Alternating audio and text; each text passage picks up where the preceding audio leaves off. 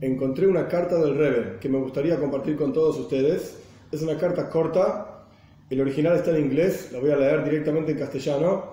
El asunto, el núcleo de la carta es la respuesta del Rebbe ante un ataque antisemita, antijudío que ocurrió en Varsovia en 1991. El núcleo central de la carta es una, una respuesta para todo tipo de antisemitismo, antijudaísmo y en la práctica cualquier tipo de discriminación entre seres humanos. Esta es la respuesta judía, por así decir, la respuesta que el Rebbe ofrece ante este tipo de estímulos. Bor Hashem, bendito es Dios, la carta es del 15 de Heshvan, de 5752, el 23 de octubre de 1991. Brooklyn, New York, es donde vivía el Rebbe, y es para el señor Arkadiusz Rybicki, en Polonia que es el presidente del Consejo para las Relaciones entre Polonia y el pueblo judío de la oficina del presidente de la República de Polonia en Varsovia. Estimado señor Rybicki, esta carta es para reconocer la recepción de su carta en la cual usted expresa un profundo dolor por el terrible incidente antisemita que ocurrió el mes pasado en frente de la sinagoga en Varsovia y que los que hicieron este asunto fueron capturados, van a ser juzgados y que este comportamiento fue condenado por el presidente Valesa, en aquel momento Lech Valesa, etc. Y también usted expresa la esperanza de que en el futuro la intolerancia y el prejuicio van a desaparecer del pueblo polaco y que están trabajando para llegar a este objetivo. Apreciamos el sentimiento expresado en su carta y rezamos con la esperanza de que los esfuerzos se van a materializar realmente pronto.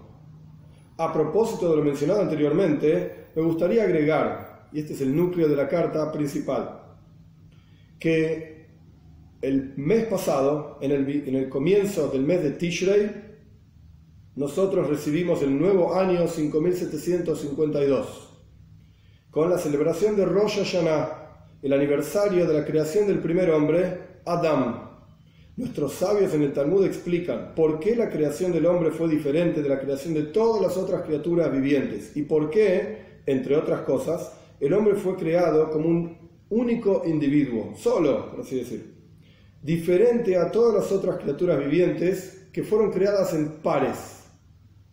Una de las razones, declaran nuestros sabios, es porque fue el diseño de Dios de la raza humana que todos los seres humanos en cualquier lugar y en todos los tiempos sepan que cada uno de ellos son descendientes de un único y el mismo progenitor. Un ser humano completamente desarrollado que fue creado a imagen de Dios, de manera tal que ningún ser humano puede declarar que es superior en, orígenes en sus orígenes ancestrales. Perdón. Por lo tanto, esto va a hacer que sea más fácil cultivar un verdadero sentimiento de parentesco, hermandad, etc., en todas las relaciones entre los seres humanos.